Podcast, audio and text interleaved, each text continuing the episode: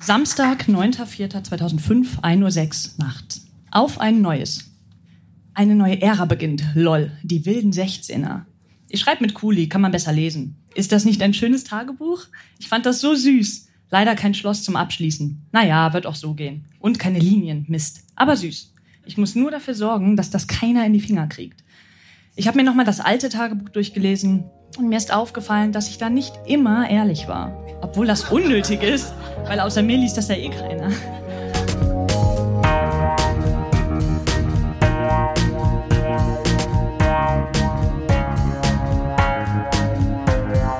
Texte von gestern.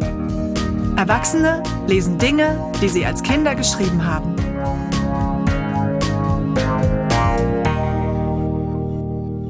Texte von gestern ist eine Veranstaltungsreihe, bei der ganz normale Leute auf die Bühne kommen und Texte vorlesen, die sie als Kinder, Jugendliche oder junge Erwachsene geschrieben haben. Das kann alles Mögliche sein. Tagebücher, Liebesbriefe, Schulaufsätze, Kurzgeschichten, Gedichte, Wunschzettel, To-Do-Listen, Fanfiction oder, oder, oder. Texte, die man in dem Moment mit himmelhoch jauchzendem Pathos verfasst hat und die uns heute zeigen, wie wir die Welt damals gesehen haben.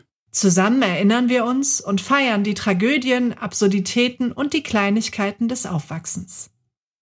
Eingangs habt ihr Rebecca gehört. Mit dem Beginn ihres ersten Eintrags in ihrem roten Plüschtagebuch, in das sie mit 15, 16 geschrieben hat. Und damit geht's jetzt auch weiter. Viel Spaß! Aber zu der Zeit war ich auch nicht ganz ehrlich zu mir. Wow, das Buch ist ziemlich dick, dann kann ich ja losschreiben, Zwinker Smiley. Ich werde mir übrigens nicht wieder so viel Mühe geben wie mit dem ersten Tagebuch in Klammern, von wegen Inhaltsverzeichnis, Seitenzahlen etc weil ich das mittlerweile ziemlich kindisch finde. Ist doch total unnötig. Hier das Tagebuch ist reifer, weil ich nicht nur aufschreibe, heute habe ich mit Mama und Papa gespielt, sondern auch meine geheimeren Gedanken niederschreibe. Das ist in der Hinsicht ganz schön, weil dann habe ich ein Tagebuch mit alltäglichen Abläufen und eins, das meine Gedanken und Gefühle ausdrückt. Übrigens habe ich seit dem 18. Januar 2005 endlich meine Tage. Wurde ja langsam auch mal Zeit. Aber voll unregelmäßig, nervt voll. Hatte die jetzt schon anderthalb Monate nicht mehr. Mal sehen. So, nun zu was anderem. Als ich letztlich mit der Katrin nach der Schule noch in die Stadt gegangen bin, hat sie mir was wirklich Gutes erzählt. Sie hat gesagt, jeder Mensch ist egoistisch, selbst wenn er zum Beispiel mit jemand anderem auf Klo geht, was besorgen geht. Und das stimmt wirklich. Beispiel.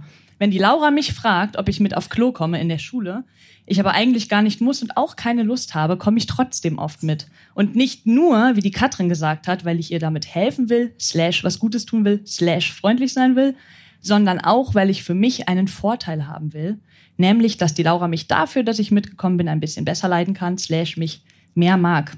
Und so ist jeder Mensch egoistisch. Es kann natürlich sein, dass ich mich damit irre, aber bei mir trifft das zu. Ich mache vieles tatsächlich nur, weil ich mich so mit beliebter bei bestimmten Personen machen will. Sorry, ich bin gerade ein bisschen zittrig, aber ich bin gerade so am Schreiben und da krabbelt auf einmal eine Spinne über meinen Teppich. so groß, mindestens, äh, noch größer sogar, die erste große Spinne, die ich erledigt habe. Ich habe gerade totale Angst. Ich denk mir gerade, was, wenn du jetzt schon am Schlafen wärst und die Spinne in dein Zimmer gekrabbelt wäre, ohne dass du es merkst? Hättest du sie verschluckt? Hätte sie sich ein Nest gebaut und Eier gelegt? Hätte sie sich versteckt und wäre möglicherweise noch tagelang in deinem Zimmer rumgekrabbelt, ohne dass du es weißt? So Gedanken machen mir Angst. Ich habe Angst, dass jetzt noch mehr Spinnen kommen. Immer wenn ich eine sehe, kann ich mich nicht mehr bewegen aber ich habe das Gefühl, dass Spinnen es merken, wenn man sie beobachtet. Denn immer, wenn ich eine Spinne aus den Augenwinkeln sehe, krabbelt sie fröhlich umher. Doch sobald ich sie angucke, bleibt sie immer stehen. Seltsam. Da fragt man sich doch, warum? Wäre sie weggekrabbelt, hätte ich sie womöglich nie gefunden. In Klammern, ich hätte vor lauter Panik gar nicht erst gesucht. Sondern wäre ins Wohnzimmer umgezogen. Also ich, nicht die Spinne. Ich wäre nicht mehr in mein Zimmer zurückgegangen, bis die Spinne tot ist. Weißt du, wie ich sie getötet habe? Ich habe das größte Buch geholt, Dürke Atlas, und drauffallen lassen. Und bin nach fünfminütiger Beobachtung des Atlases zur Sicherheit noch drauf rumgetrampelt. Folge, Folge Doppelpunkt 0,1 Millimeter dicke Spinne mit grauem Blut klebt auf meinem schönen Parkett. Die kann ich aber nicht wegmachen. Ich guck die schon dauernd voll nervös an, dabei ist das Vieh zu 1000 Prozent tot. Aber ich hab so Schiss. Ich könnte nie eine Spinne größer als so, mit einem Taschentuch zerdrücken. Dann wäre ich ja nur zwei Zentimeter von der Spinne entfernt. Das geht echt gar nicht. Ich habe so Angst vor Spinnen. Ah, jedoch bin ich irgendwie auch sehr stolz auf mich, dass ich es fertiggebracht habe, das Vieh zu töten. Eigentlich hatte ich sowieso keine Wahl. Ich rufe normal immer Mama und Papa, um die Viecher zu killen, aber die zu wecken war mir zu blöd und außerdem hätte sich das Monster in der Zeit wahrscheinlich längst aus dem Staub gemacht. Nee, nee, nee. Aber lass mir doch das bisschen Stolz. Nur habe ich nun ein Problem. Ich traue mich nicht ins Bad, mir die Zähne putzen zu gehen. Aber ich finde das sonst so eklig. Ich gehe grad mal. Was muss, das muss. In Klammern, vorher lege ich aber erst wieder den Atlas drüber. Man weiß ja nie. So, das wäre geschafft. Ich werde mich morgen mal erkundigen, in welcher Umgebung sich Spinnen wohlfühlen, um dann mein Zimmer entsprechend zum Gegenteil umzugestalten. Die Spinnen werden denken, sie sind in der Hölle und gleich wieder umkehren. Hoffe ich. Ah, jetzt habe ich so viel über Spinnen geschrieben, jetzt bin ich nicht mehr dazu fähig, noch die anderen Dinge aufzuschreiben. Das mache ich dann morgen früh. Bis dann, Rebecca.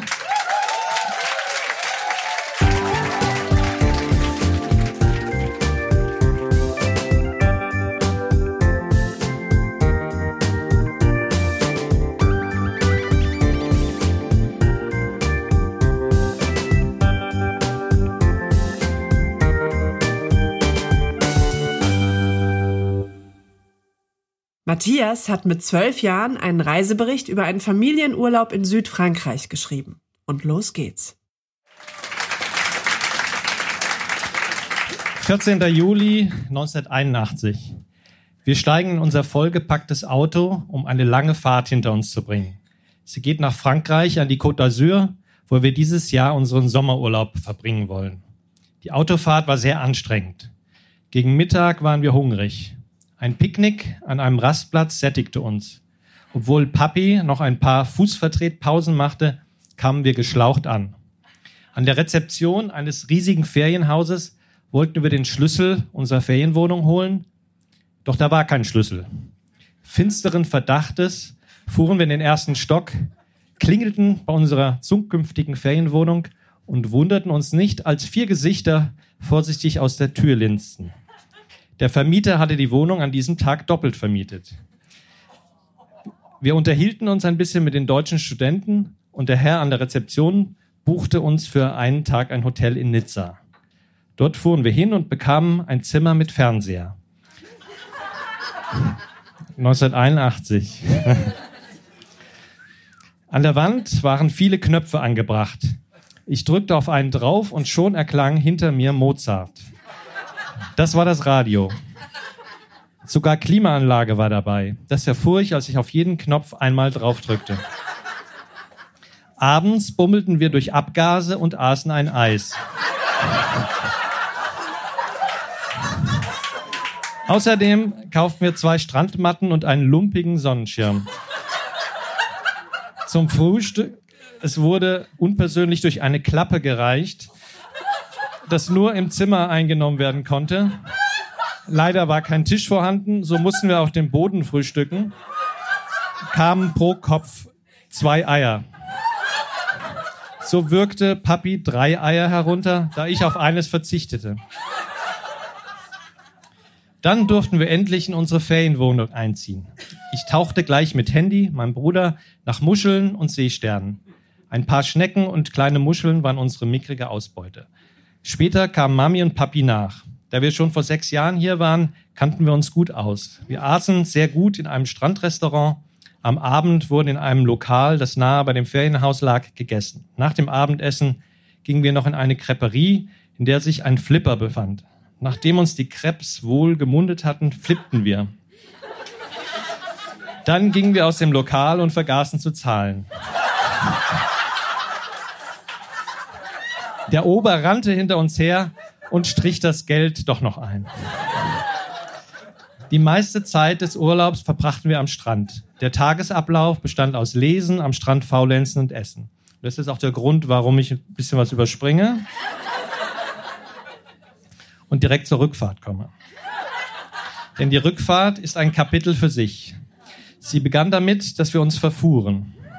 Nach 200 Meter waren wir in entgegengesetzter Richtung. Dreimal umkurfte Papi unser Ferienhaus. Eine halbe Stunde später fanden wir dann endlich den richtigen Weg. Leider verpassten wir die Autobahn und so gurkten wir eine Zeit lang durch Örtchen und kamen auf Umwegen dahin, wo wir hergekommen sind. Handy fragte nach einer Tüte. Man fragte zurück, wozu er denn die Tüte brauche. Er antwortete, zum Kotzen. Eine Dreiviertelstunde später ging es dann hektischer zu. Von hinten erklang es, Tüte! Mami machte eine Reflexreaktion und überreichte ihm blitzschnell die Tüte. Beim dritten Mal kam nur noch Galle. Dann nahmen wir eine Kleinigkeit zu uns. Handy hatte keinen guten Appetit. Außerdem kam das wenige, das er aß, nachdem wir weiterfuhren, nach fünf Minuten wieder als Bröckchen heraus. Er unterbrach kurz das Kötzern, hielt seine Nase daran, stellte staunend fest, dass es nach Melone roch und kotzte weiter.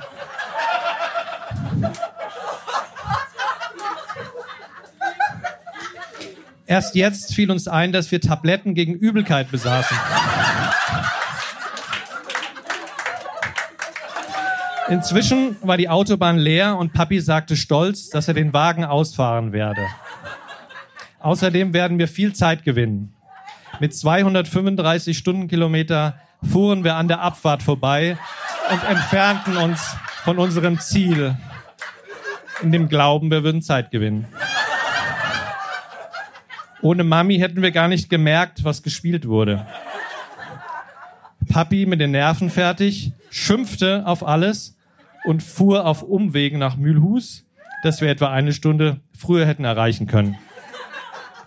Mami erklärte sich mit Hendrik solidarisch und übergab sich auch. Hendrik wiederum erklärte sich mit Mami solidarisch und kotzte zum fünften Mal. Da Mami und Hendrik übel war, nahmen nur Papi und ich ein Mittagessen zu, zu uns. Hendrik und Mami lagen auf Decken neben uns im Gras. Plötzlich sprang Mami auf, schaute sich um. Dann sahen wir nur noch, wie sie röchelnd hinter einem Busch verschwand. Wir fuhren bei der Heimreise fast mehr rückwärts als vorwärts. Trotzdem kamen wir in Friedberg an und aßen bei unserer Omi. Normalerweise kommt an dieser Stelle, dass wir neugierig auf den Teich und die Frösche sind. Doch möchte ich noch erwähnen, dass Papi sich zwei Tage nach der Rückreise viermal übergab.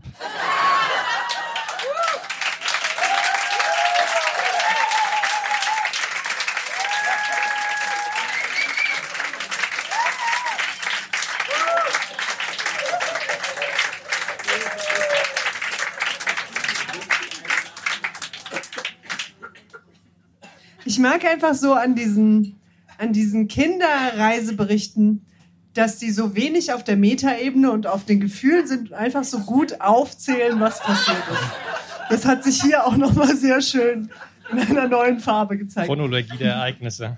Kannst du dich an diesen Urlaub erinnern oder konntest du dich, bevor du das nochmal gelesen hast, daran erinnern und deckt sich die Erinnerung mit dem Text?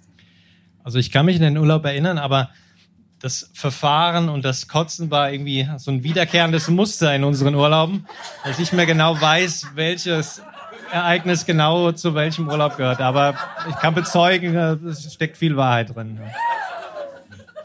Das war Matthias Scholz.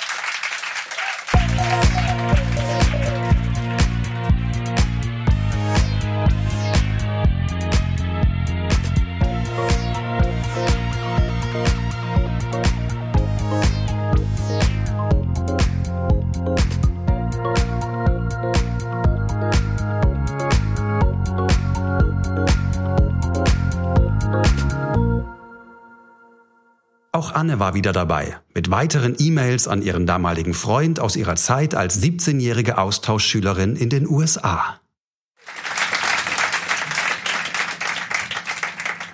So, jetzt. Äh, 27.08.99. Mir geht scheiße, so wie ich es vorhergesagt habe. Es ist schönes Wetter. Ich schaue heute um 21 Uhr in den Himmel. Ich hatte einen langen Traum von dir, mit dem Brillensalon deiner Mutter, mit Amerika. Ich bin nach einer Woche zurück, um dich zu besuchen. Und du hast meine Hand ganz doll gehalten. Es war wie immer. Ich habe es richtig gespürt. Ich schreibe das nur so, weil ich es nicht vergessen will. Ich muss dir noch mehr dazu sagen. Ich bin traurig, weil ich wieder mit den scheiß Gefühlen aufgewacht bin und ich dich vermisse. Keine lange E-Mail da war, ich dich nicht per Telefon erreichen kann, ich dich liebe, aber es nicht körperlich machen kann. Bitte schreib schnell zurück. Ich vermisse dich. Bye. Das ist am 27.08. um 16.26 Uhr. Das ist am 27.08. um 18.26 Uhr. so schlimm. Ich wollte, dass du bitte in deiner letzten E-Mail für heute, also wir haben uns wirklich dann ja hin und her geschrieben, ne? Ich wollte, dass du bitte in deiner letzten E-Mail für heute mir bitte noch die Frage beantwortest, die ich jetzt stelle. Ich stelle die Frage.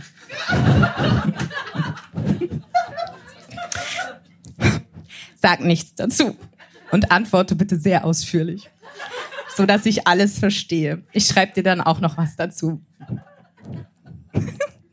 Also, hast du seitdem ich weg bin Selbstbefriedigung gemacht?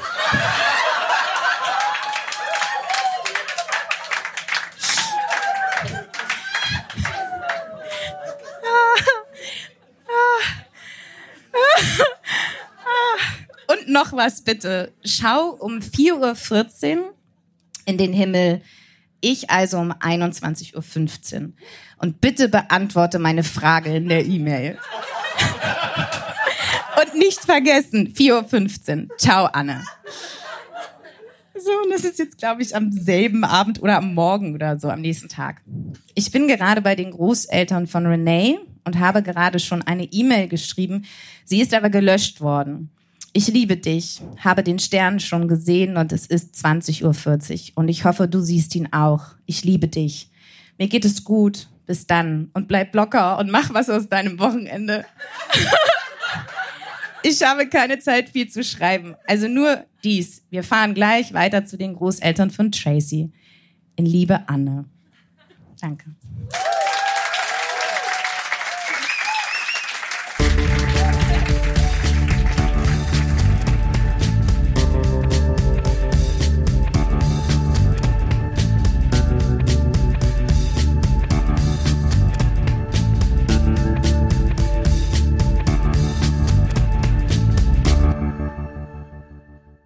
Nele stand schon öfter auf unserer Bühne, zum Beispiel mit dem Tagebuch von ihrer Abifahrt. Diesmal geht es aber nicht um Bierball. Sie wollte, wie sie sagt, etwas anderes probieren. Das Tagebuch rund um ihre Rückenoperation, als sie 14 war.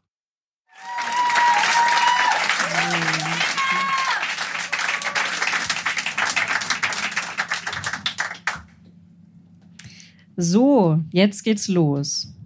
Hallo du da, du Otto. Wie man liest, ist mein Sinn für Humor nicht verschwunden, obwohl morgen die erste OP ist. Tja, ist doch schon böse. Du kriegst das Narkosemittel gespritzt und ab jetzt kannst du nicht mehr zurück. Du schläfst ein und die Ärzte haben die Kontrolle über dich. Vollkommen. Und dann musst du wirklich in die OP. Kein Zurück. Dein Leben verändert sich. Mann, ich verschreibe mich vor oft, wie man merkt. Jetzt habe ich die Schlaftabletten bekommen Queenie wollte mich heute eigentlich um drei Uhr beim Fenster kidnappen, aber dann verschlafe ich ja die Rettung. Die Rettung ist aber morgen. Ja, ja. Also mir haben so viele alles Gute gewünscht, da kann gar nichts mehr schiefgehen. Und ich habe so witzige Steine mit Wirkung. Und natürlich bekam ich einen Glückskuss von Woddy. Ups, jetzt habe ich mein Kissen angemalt. Ja, der Woddy. Schon voll sweet. Aber nein, wir sind nur Freunde. Obwohl ich mir manchmal mehr wünschen könne. Ich bin jetzt nicht so hammerkrass verliebt, aber manchmal fände ich es echt schön, wenn er wirklich mein Schatz wäre, nicht mein Ehemann. Auch wenn ich manchmal total sauer auf ihn bin, zum Beispiel letztens, weil er mir gar nicht gesagt hatte, dass er eine Freundin hat. Naja, das wird schon gut gehen, also mit der OP. Wenn's, wenn's mit Woddy was wird, dann wird's auch mit Michels Schwarmgummi. Unser Pakt. Naja, ich werde aber nichts großartig wahrscheinlich tun. So, ich gehe jetzt mal schlafen. Ciao, altes Leben. 14 Jahre, ein Monat und 10 Tage. Genau vier Wochen ist dieser Eintrag her. Und jetzt liege ich im Kinderkrankenhaus in Karlsruhe. Ich kann nicht mehr so wie vor vier Wochen schreiben, wie man sieht. Meine rechte Hand ist schwächer geworden. Ach so, Otto. Die OP lief sehr gut, was heißt, ich bin jetzt sehr gerade, obwohl ich wohl angeblich hätte sterben können. Ich brauchte sechs Liter Fremdblut. Meine Narbe soll angeblich sehr schön sein. Kann eine Narbe überhaupt schön sein? Also ich glaube nicht. Die erste Nacht nach der OP war auch ziemlich dramatisch. Ich habe gekotzt. Meine Mami war Gott sei Dank da. Sie hatte immer noch große Angst, mich zu verlieren. In meinem Rücken sind jetzt zwei Titanstäbe und hammer viele Schrauben. Ich war dann eine Woche auf der Intensivstation, in Klammern ITS. Meine Mami kam jeden Tag. Ich hatte zwei Drainagen, in Klammern Schläuche fördern das Blut aus der Lunge, in mir. Daher musste ich mich dran gewöhnen, auf dem Rücken zu liegen, was anfangs sehr schwer war. Ich bekam Anfälle. Dann hatte ich einen Katheter, wo alle möglichen Schmerzmittel und Fusionen einflossen. Und am Fuß war eine Nadel fürs Blutabnehmen. Täglich wurde ich gewaschen, Putzfrau kam, schluckte Tabletten, hielt Mamas Hand und so weiter. Später aß ich, guckte fern, setzte mich an die Bettkante und stand auch mal. Jedoch war mein Kreislauf dies nicht gewöhnt und mir war schwindlig. Nachts konnte ich nie schlafen, daher versuchte, betont, versuchte ich auch tags etwas zu schlafen. Nach dieser Woche, wo ich merkte, wie wichtig mir meine Mami, die Familie und meine Freunde sind, kam ich wieder auf die normale Station. Zu Katja, meine Zimmergenossin. Sie ist 22, total nett und kann einem echt leid tun. Sie hat eine Erbkrankheit, die sie früher sterben lässt. Sie war schon vor mir fünf Wochen lang gestreckt worden und wurde fast parallel mit mir operiert. Ach, nochmal zu meiner OP. Bei der Narkose habe ich was total Verrücktes geträumt. Ich lag auf dem OP-Tisch in einem hellen Raum mit vielen großen Fenstern und wenn man rausguckt, sieht man einen Marktplatz. Ich wartete darauf, dass das Narkosemittel endlich wirkte, fragte mich, warum der dauertanzende und singende Doktor Deutsch spricht. Ja, ich lag dann eine Woche auf der Normalstation und dann kamen Papa und Anne mich besuchen. Das war echt schön. Paps hatte die über 1000 Fotos mitgebracht und Anne hat mir ein geiles, selbstgebasteltes Buch geschenkt. War ein echt schöner Nachmittag. Dann abends bekam ich Fieber und Schüttelfrost. Ich musste zum Ultraschall und es wurde bekannt, dass die Leber- und Bauchspeicheldrüsenwerte sehr hoch waren. Ab auf die ITS. Und wieder Magensonde rein. Inzwischen war die rechte Drainage und der Blasenkatheter raus. Und diese Nacht habe ich natürlich total schlecht geschlafen. Ich hatte eine mit Schmerzmittel zugedröhnte Nachbarin. Davor bei Katja konnte ich durchschlafen und jetzt plagte ich mich die Nacht durch, vor allem, weil ich vorher sehr viel Apfelschorle getrunken habe und jetzt nichts trinken durfte. Hunger hatte ich auch. Nächsten Morgen kam der Oberarzt, er und Dr. Harms haben mich operiert und betäubte mich an der linken Seite und legte noch eine Drainage. Das war so eklig zu spüren, wie das Blut von den Lungen läuft. Kurz danach kam der Rettungswagen und so fuhr ich kurz an die frische Luft und Ziel war das Kinderkrankenhaus Karlsruhe. Dann lag ich vier Tage auf der ITS. Zu der Zeit wurden wieder die zwei linksseitigen Drainagen und viele Fäden gezogen. Und sehr viele Pflaster wurden entfernt. Danach kam ich auf die Normalstation, auf der ich schon bei den Voruntersuchungen war. Insgesamt war ich drei Wochen dort. Zwischendurch hat Oma mich besucht. Ich habe laufen gelernt, kam an die frische Luft und wurde immer selbstständiger. Wie man jetzt sieht, ist meine Schrift auch viel besser geworden. Ja, ich fing an zu duschen, mehr zu essen und mehr Lust auf Aktivität zu bekommen. Allerdings erschwerte mir das Leben die Pankreatitis. Punk, haha. und das Stufenschonkostessen. Erst wenig Zwieback, dann wenig Tee. Zweite Stufe Toast, Marmelade, Honig und viel Tee. Das war echt scheiße. Du hast so einen krassen Heißhunger und im Fernsehen ist jede dritte Werbung mit Lebensmittel. Das war so fies. Und Mami aß mal einen Snickers. Das ist doch so lecker. Ich durfte dann mal schnuppern. Oma half mir auch. Ich durfte mal einen Happen Salami, mal ein Salatblatt und ihren Käse essen. Das war dann mal ein Highlight. Dann gingen die Stufen nach der dritten auch schnell. Eigentlich kann ich fast alles außer das Fettige. Also Burger, Kartoffelsalat und so weiter. Ich merke ja dann den nächsten Tag oder beim nächsten Stuhlgang, ob es okay war. Wie auch immer.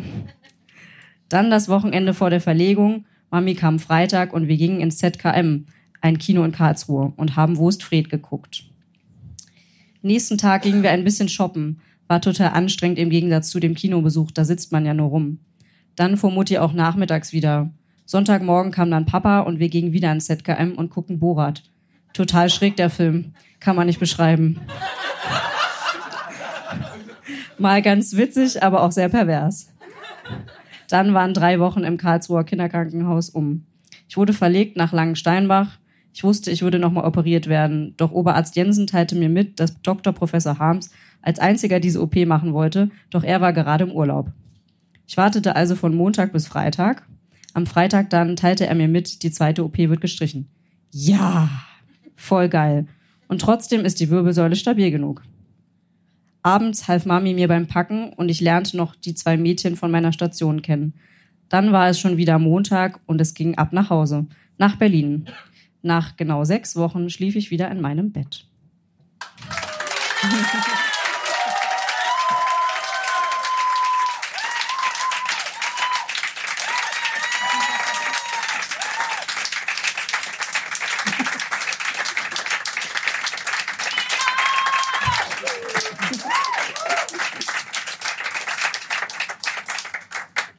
Nele stand schon öfter bei uns auf der Bühne mit ganz anderen Texten. Genau, ich wollte mich selber nicht langweilen und deswegen wollte ich mal was probieren, was nicht lustig ist. Und dann ist es gar nicht so leicht, weil man dann einfach sehr persönlich wird. Ja, aber auch das ist sehr willkommen hier bei uns. Genau. Du hast gerade am Ende gesagt, ähm, sechs Wochen. Wie lange hat es dann noch gedauert, bis du im Leben zurück warst? Also mein Schule mit Freundinnen treffen wieder? Also ich war dann noch sechs Wochen in der Reha und dann ähm, war ich wieder in der Schule und hatte sehr viel Nachhilfe und bin auch eigentlich nur durch diese Klasse noch gekommen, weil alle so nett waren. Also ja.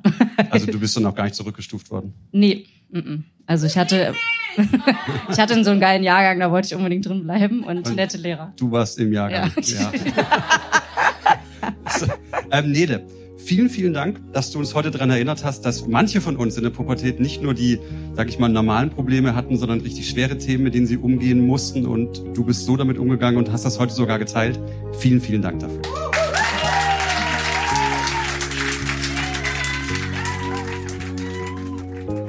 Das war die 58. Episode von Texte von gestern. Die nächste Folge mit weiteren Highlights von unserer Oktobershow im Monarch kommt in zwei Wochen. Alle Infos zu unseren Veranstaltungen findet ihr auf unserer Facebook-Seite, bei Instagram oder auf textevongestern.de. Dort könnt ihr euch auch zum Vorlesen anmelden. Wir freuen uns auch über euer Feedback. Folgt uns auf Facebook oder Instagram. Bewertet den Podcast in der App eures Vertrauens. Schreibt uns Mails oder Nachrichten und erzählt euren Freunden von uns. Das wäre toll. Produziert wurde dieser Podcast vom Lauscher Lounge Podcast Team im Hörspielstudio Kreuzberg. Die Musik ist von Tillmann Erhorn und das Artwork von Laura Trump vom Studio Schön Laut. Für die Veranstaltungen und die Kommunikation sind die tollen Kade Kokinos und Annabel Rüdemann verantwortlich. Moderiert von Marco Ammer. Und Johanna Steiner. Wir danken unserem traumhaften Publikum und allen, die sich mit ihrem Text von gestern auf unsere Bühne getraut haben. Na dann, bis zum nächsten Mal.